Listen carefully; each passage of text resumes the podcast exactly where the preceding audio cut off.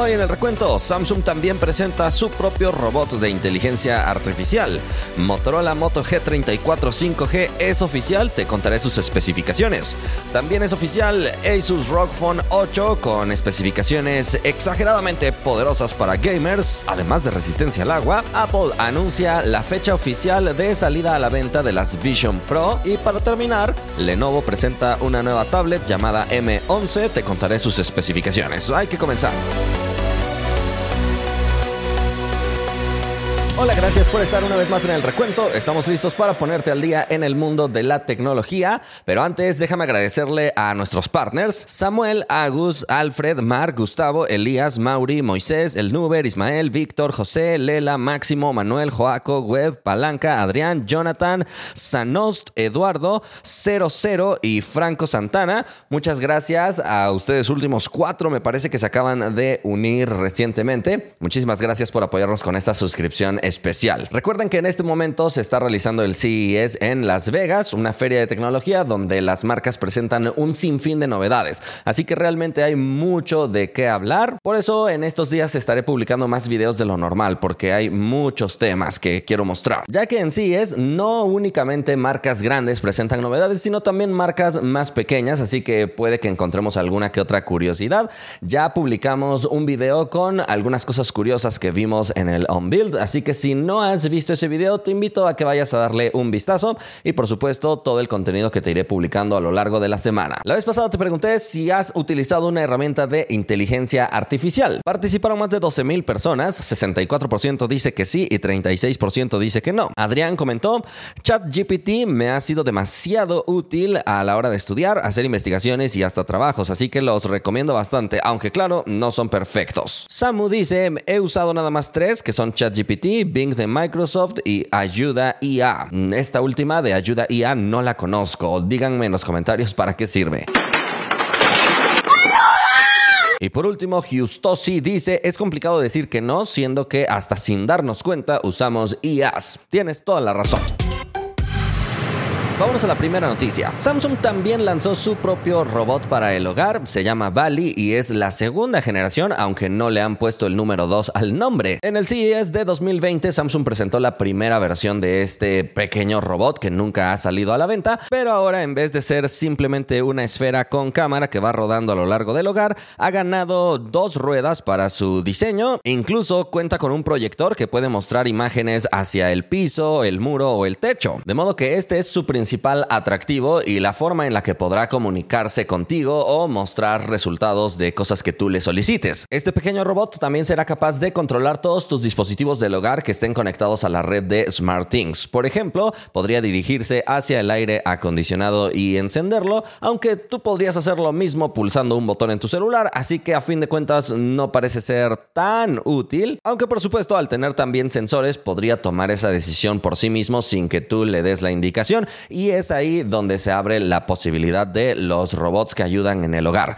El día de ayer te conté sobre LG que presentó también su robot con una temática muy similar, aunque sin proyector, pero sí con más expresiones faciales gracias a la pantalla que integra. Así que parece que tanto Samsung como LG, que son marcas coreanas, están dándole protagonismo a estos robots, aunque no han anunciado su salida a la venta. Únicamente han anunciado su existencia, así que para que te puedas comprar uno de estos robots parece que tendrás que seguir esperando un poco más de tiempo. Este robot de Samsung también es capaz de reproducir música o proyectarte algunos videos de ejercicio, contestar llamadas y también realizar videollamadas con otras personas, además de que al contar con cámara te puede ayudar a vigilar tu hogar. Entonces déjame saber en los comentarios si a ti te interesaría adquirir un robot para vigilar y controlar tu hogar o prefieres hacerlo de forma manual. Vamos a la siguiente noticia. Motorola acaba de lanzar de forma oficial el Moto G34 5G en India. Este dispositivo ya se había presentado previamente en China, pero con este lanzamiento acaba de hacer su debut oficial en el mercado global. Déjame contarte a continuación sus especificaciones. El diseño obviamente es muy al estilo de Motorola, aunque parece que en este año el módulo de cámaras gana un poco de líneas curvas o ligeramente redondeadas. Está disponible en colores Ice Blue, Charcoal Black y Ocean Green. Esta última última viene con un acabado de piel sintética, que es un acabado que Motorola está cada vez haciendo más popular. Además cuenta con certificación IP52, al igual que muchos modelos de Motorola, aunque en algunos países es curioso que Motorola no anuncia esta certificación, pero en general podríamos decir que casi todos los smartphones del mundo son resistentes a salpicaduras y simplemente Motorola lo que hace es tal vez pagar la certificación en ciertas regiones y en otras regiones no. La pantalla es de 6.5 pulgadas con resolución HD Plus únicamente, pero 120 Hz en su tasa de actualización. Entonces estamos delante de una pantalla que es muy sencilla en términos de resolución. No obstante, queda claro que es un dispositivo de la gama media al ver que el procesador es el Snapdragon 695, un procesador considerablemente poderoso y con soporte para redes 5G. Cuenta únicamente con dos cámaras en la parte de atrás, siendo la principal de 50 megapíxeles y la secundaria nada más una cámara macro de 2 megapíxeles, que desde mi punto de vista no sirve para nada. Para selfies tendremos 16 megapíxeles, que es una resolución que Motorola suele utilizar muchísimo, aunque es altamente probable que en el modo automático las fotografías sean de 4 megapíxeles gracias al pixel binding que Motorola hace prácticamente en todo momento. Y nuevamente muy al estilo de Motorola viene con sonido estéreo, que será uno de sus puntos más fuertes, además de que sí tiene jack de audífonos y slot para tarjetas micro SD. Pero algo que es muy curioso es que la versión que tiene 8 GB de RAM también cuenta con Ready for, una característica que Motorola solía reservar únicamente para su serie Edge, que es su de gama alta, pero parece que cada vez hay más dispositivos de la serie G que también lo empiezan a integrar. Finalmente, su batería es de 5000 mAh y soporta carga de 18 watts y obviamente el cargador sí viene incluido en la caja. En el almacenamiento únicamente encontraremos 128 GB, pero en la memoria RAM habrá dos versiones, la básica de 4 GB y la más elevada de 8 GB. El precio de la versión base es de 10.999 rupias, esto es aproximadamente 130 dólares y en pantalla estás viendo el precio de referencia en otras monedas para que tengas una idea, pero recuerda que los precios de aquí no son los mismos que los de allá. Ahora habrá que esperar un poco más de tiempo para que este dispositivo sea lanzado en más regiones para conocer sus precios adaptados a los diferentes países.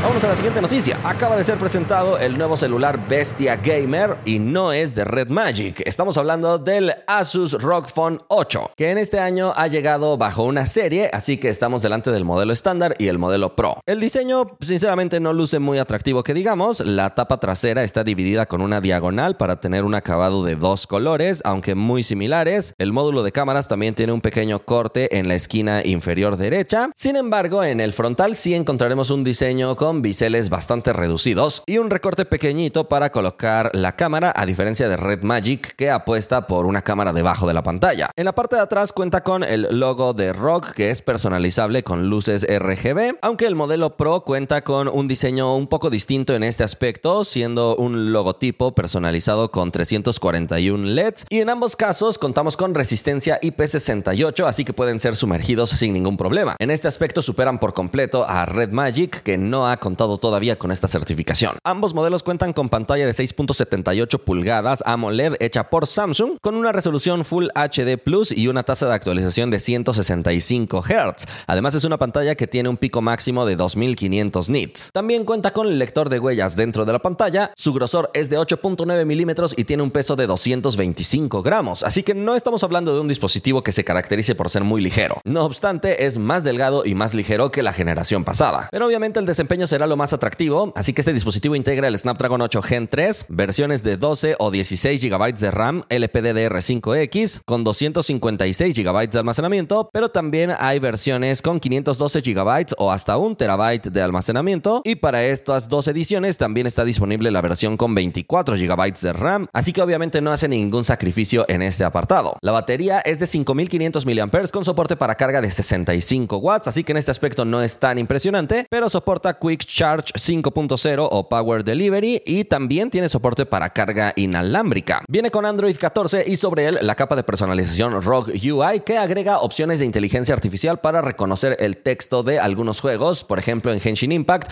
podría reconocer el texto de algunas misiones e irte dando sugerencias, además de tener un generador de fondos de pantalla por inteligencia artificial. Sí tiene jack de audífonos y tiene un sistema de bocinas con 5 imanes para tener muchísima potencia. También incluye la función de Air Trigger para tener triggers adicionales al momento de estar jugando. Y en el apartado fotográfico será muy superior a lo que nos ofrece Red Magic, teniendo 32 megapíxeles para la cámara frontal, 50 megapíxeles para la cámara principal con estabilización óptica, 13 megapíxeles para la cámara ultra amplia y 32 megapíxeles para una cámara telefoto con zoom óptico 3X y estabilización óptica. El modelo más básico tiene un precio de 1.099 dólares. En pantalla ves el precio de referencia en otras monedas para que tengas una idea, pero recuerda que los precios de aquí no son los mismos que los de allá. Además hay que recordar que Asus no tiene una distribución tan extendida de este dispositivo y se queda en muchas ocasiones de forma exclusiva para ciertos países. Además es muy curioso que entre el modelo estándar y el modelo Pro no hay tantas diferencias, ya que incluso comparten el mismo sistema fotográfico, a diferencia de la estrategia que hacen otras marcas,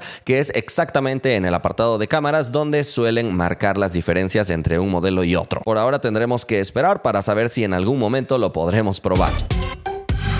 Vamos a la siguiente noticia. Apple finalmente acaba de anunciar el día en el que podremos comprar las Vision Pro. Por supuesto, siempre y cuando estés dispuesto a gastar 3.499 dólares. La preventa iniciará el 19 de enero a través de la tienda en línea de Apple y se empezarán a hacer los envíos a partir del 2 de febrero. El precio que te di es de la edición base de 256 GB de almacenamiento, pero ya sabes que Apple suele ofrecer adicionales y conforme vayas eligiendo más opciones, el precio va a ir incrementando, ya que puedes comprar una edición con una sola banda o también hay otra edición llamada Dual Loop Band para que puedas probar dos bandas y veas cuál es la que se te hace más cómoda. En la caja también se enviará el cable para cargar este dispositivo, un adaptador USB-C, un paño para limpiar estos lentes y unas cubiertas también que Apple denomina como Light Seal. Recuerda que al ser dispositivos que no puedes utilizar con tus lentes, Apple ofrece que puedan graduarte los lentes que se incluyen como parte del dispositivo. Así que son unos lentes especiales hechos por 6, especiales para leer por 99 dólares o si quieres que tengan una prescripción específica costarían 149 dólares adicionales,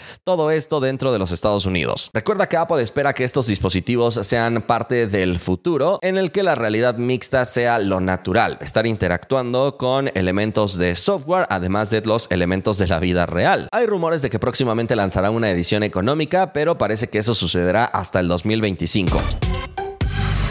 Vamos a la última noticia. Lenovo acaba de lanzar una nueva tablet, se llama Lenovo Tab M11 y es una tablet dirigida a una gama media o incluso podríamos decir gama baja. No obstante, es compatible con un stylus, así que eso le hace ganar popularidad. Además, resulta curioso que Lenovo siga sin lanzar una tablet bajo la marca de Motorola, ya que recuerda que Motorola le pertenece a esta compañía. Déjame contarte las especificaciones que podremos encontrar en esta tablet. Su pantalla es de 11 pulgadas con un panel IPS y resolución de 1920 x 1200 200 píxeles. Además tiene 90 Hz en su tasa de actualización y su procesador es el Helio G88 con hasta 8 GB de RAM y hasta 128 GB de almacenamiento, además de un slot para tarjetas micro SD. Viene con Android 13, pero ya prometieron que sí se actualizará hasta Android 15. Su batería es de 7040 mAh con soporte para carga de 15 watts. Tanto la cámara frontal como la cámara principal vienen con 8 megapíxeles, aunque en algunas regiones la cámara de atrás será de 13 megapíxeles. Como te das cuenta es una tablet bastante sencilla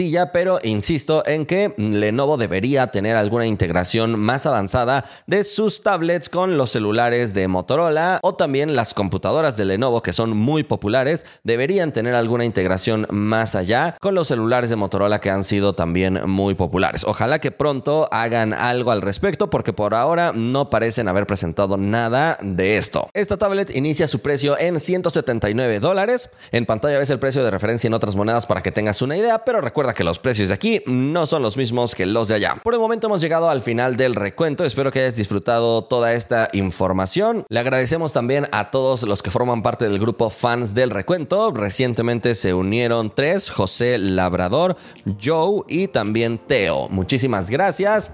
Si alguien quiere ser fan o partner del recuento, puede pulsar el botón unirse al lado del botón suscribirse en el canal de YouTube. Nos vemos la próxima.